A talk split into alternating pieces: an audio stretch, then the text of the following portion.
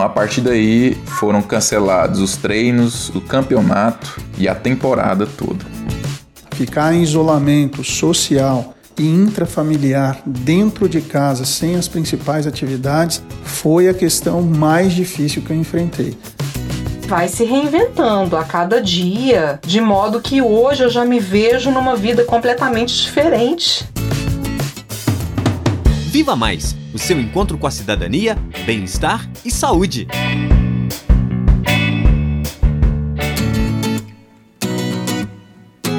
Olá, eu sou Ana Luísa Godinho, aluna do sétimo período de Medicina da Universidade Federal de Ouro Preto, e o assunto do Viva Mais de hoje é o distanciamento físico e eventos no contexto da Covid-19. Esse tema é bastante conhecido por muitos brasileiros, mas falar sobre ele continua sendo necessário em razão das mais de 107 mil mortes causadas pela doença no Brasil. Apesar dos avanços nas pesquisas científicas, ainda não existem remédios específicos ou vacinas para a Covid-19, embora algumas se encontrem em fase avançada de testes. Os profissionais da saúde acompanham de perto a fragilidade gerada pela doença e exatamente por isso tem insistido para que as pessoas evitem se aglomerar. Repetidas vezes, a Organização Mundial da Saúde tem reafirmado que o controle da disseminação do vírus depende da restrição do contato entre as pessoas. A quarentena é muito importante para superarmos este problema sanitário mesmo sabendo que ela tem impactado diversos setores e fragilizado economicamente muitas famílias. O jogador Lucas Gil, do Anápolis Vôlei, lá do estado de Goiás, conta sua experiência com o isolamento. Meu nome é Lucas Gil, eu tenho 31 anos de idade, moro em Goiânia e no início da pandemia eu atuava no Anápolis Vôlei. Sou atleta profissional e fui afetado diretamente por essa situação. Eu me lembro que no dia 14 de março entrei no ginásio, entramos, né? Nosso time entrou no ginásio para uma partida contra a equipe de Canoas lá no Rio Grande do Sul, quando recebemos a notícia da CBV de que o jogo estava cancelado e que não tinha previsão de acontecer outro. Então, a partir daí, foram cancelados os treinos, o campeonato e a temporada toda.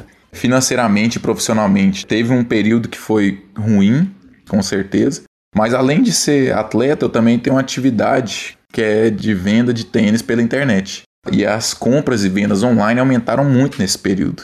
E acabou que eu me beneficiei também disso. Dentre tantos exemplos, também podemos citar o do médico veterinário Cláudio Rodrigues, que viu suas viagens de visitas a fazendas diminuírem consideravelmente. A pandemia afetou o meu trabalho porque 85% do meu tempo em trabalho é em termos de viagens. O trabalho sempre foi desenvolvido com a visita presencial nos clientes e desde março isso não foi mais possível. Mas, além do impacto no trabalho, o médico veterinário Cláudio Rodrigues descobriu que foi infectado pela Covid-19 por meio de testes rotineiros feitos por sua empresa e teve que se distanciar de sua família para não transmitir o vírus. Logo após apresentar a testagem positiva, eu fui colocado em isolamento dentro de casa. Fiz inclusive o isolamento intrafamiliar, ou seja, eu fiquei isolado inclusive da minha esposa e dos meus filhos, fiquei numa suíte da casa, totalmente incomunicável com eles, até que os outros testes saíssem. Para uma pessoa que tem uma vida tão ativa quanto a minha, ficar em isolamento social e intrafamiliar dentro de casa, sem as principais atividades, foi a questão mais difícil que eu enfrentei. Foi realmente um desafio manter a minha cabeça no lugar, manter o foco, manter pensamentos positivos. As medidas de isolamento geraram grandes divergências de opinião entre população, governantes e cientistas de diferentes áreas, devido às restrições econômicas que surgiram. Dentre elas, duas vertentes geraram debates: a adoção do isolamento horizontal ou do isolamento vertical. O isolamento horizontal demanda que todas as pessoas que não estão envolvidas em serviços essenciais permaneçam em suas casas. Já o vertical propõe que fique em isolamento apenas o público vulnerável, que, No caso da Covid-19, são os idosos e as pessoas com comorbidades. A professora Isis Machado, do Departamento de Medicina de Família, Saúde Mental e Coletiva da Universidade Federal de Ouro Preto, explica por que o isolamento vertical não é o mais adequado. Manter a livre circulação dos sujeitos contaminantes, sejam eles sintomáticos ou não, e manter em isolamento somente as pessoas mais vulneráveis facilitaria o contágio, fazendo com que a pandemia fugisse do controle. Grande parcela da população vive em condições que não permite manter o indivíduo vulnerável isolado do restante de sua família e do restante da população. Ou seja, os nossos idosos convivem no mesmo domicílio com seus filhos e netos, que no cenário de isolamento vertical levariam o vírus para essas pessoas vulneráveis, não impedindo a contaminação delas.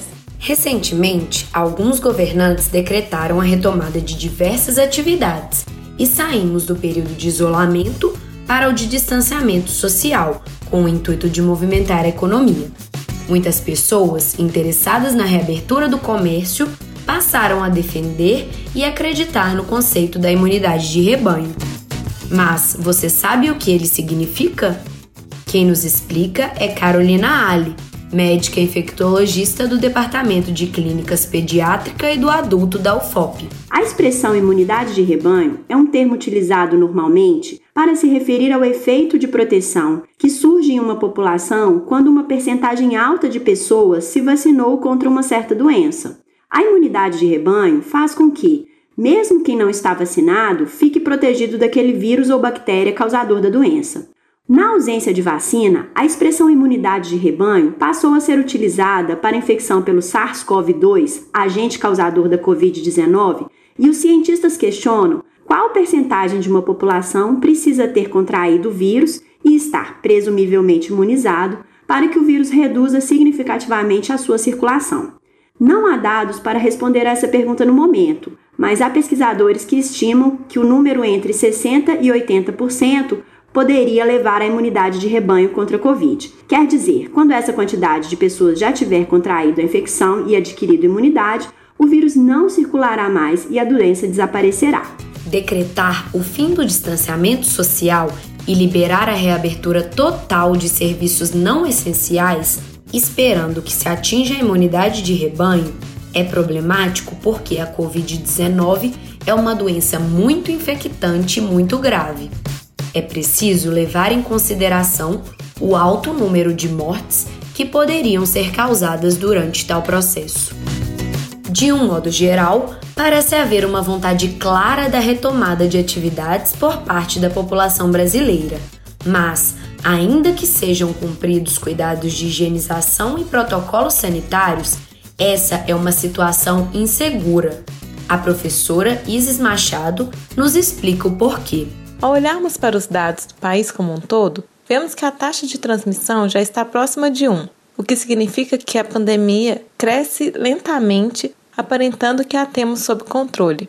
Mas se olharmos para os números de óbitos e casos novos, vemos que estabilizamos em um ponto alto dessa epidemia, com mais de mil óbitos diários, o que ainda nos deixa muito preocupados. Mesmo que a vacina contra a Covid-19 esteja disponível no próximo ano, devemos continuar nos prevenindo. A médica infectologista Carolina Ali nos esclarece novamente mais sobre o assunto. Falando sobre a vacina, várias estratégias estão sendo realizadas e duas delas estão sendo testadas no Brasil. Normalmente, demora-se em torno de 10 anos para se desenvolver uma vacina nova. No caso do Covid-19, a indústria farmacêutica tem se empenhado para que tenhamos a vacina disponível no ano que vem. Os resultados são positivos, mas o rigor dos testes deve ser seguido. Mesmo a vacina estando disponível no próximo ano, acreditamos que as medidas de distanciamento social e o uso da máscara pela população permaneçam como uma medida de proteção coletiva até que o efeito da vacina seja compreendido em grandes populações e que a ampla cobertura vacinal seja alcançada. E assim, enfim, que se atinja às custas da vacina a tal imunidade de rebanho. Um dos setores que teve suas atividades suspensas por tempo indeterminado é o de eventos. O desejo pela reabertura por parte de quem consome e de quem produz entretenimento teve como reflexo a criação de novas formas de oferecer diversão. Foram criados os cinemas e shows drive-in, em que as pessoas permanecem em seus carros durante as apresentações. Outro exemplo são as transmissões online de shows de diversos artistas, as famosas lives, que se tornaram parte do cotidiano de muita gente. Muitas pessoas estão em isolamento social e a saudade do contato físico e a vontade de nos manter ativos motiva a busca por alternativas. A turismóloga Alessandra de Carvalho, professora do Departamento de Turismo da UFOP, conta o que mudou e como está a sua nova rotina. À medida que o tempo vai passando, a gente vai criando estratégias e vai se reinventando a cada dia, de modo que hoje eu já me vejo numa vida completamente diferente e completamente inserida nessa nova rotina. Hoje eu brinco muito mais e com muito mais qualidade com a minha filha. Eu tenho oportunidade de ter uma alimentação muito mais saudável, porque eu cozinho todos os dias, eu compro meu alimento eu tenho investido muito mais no conhecimento, na minha formação, ando tendo leituras e, assistindo aulas. O uso de máscaras, distanciamento físico e lugares para higienização das mãos nos ambientes são exemplos de medidas sanitárias que nós já conhecemos. Mas, além dessas, você sabe quais são os protocolos de segurança que devem ser adotados quando forem liberados os eventos que aglomeram um grande número de pessoas? A professora Isis Machado nos conta mais. Uma boa comunicação entre os participantes para que as pessoas que apresentarem sintomas não compareçam ao evento e também durante o evento para que as medidas sejam efetivamente adotadas o estabelecimento de protocolos de atendimento para as pessoas que apresentarem sintomas durante o evento e ainda uma série de cuidados. Mesmo que seja feita a reabertura total de serviços não essenciais e a retomada de eventos tenha sido incentivada por muitos governantes, é importante lembrar que ainda nos encontramos em um período de alto índice de infecção e mortalidade. Se você pode continuar em casa exercendo as suas atividades, fique. Se precisar sair de casa, evite aglomerações e se cuide. Este foi o Viva Mais de hoje e eu fico por aqui.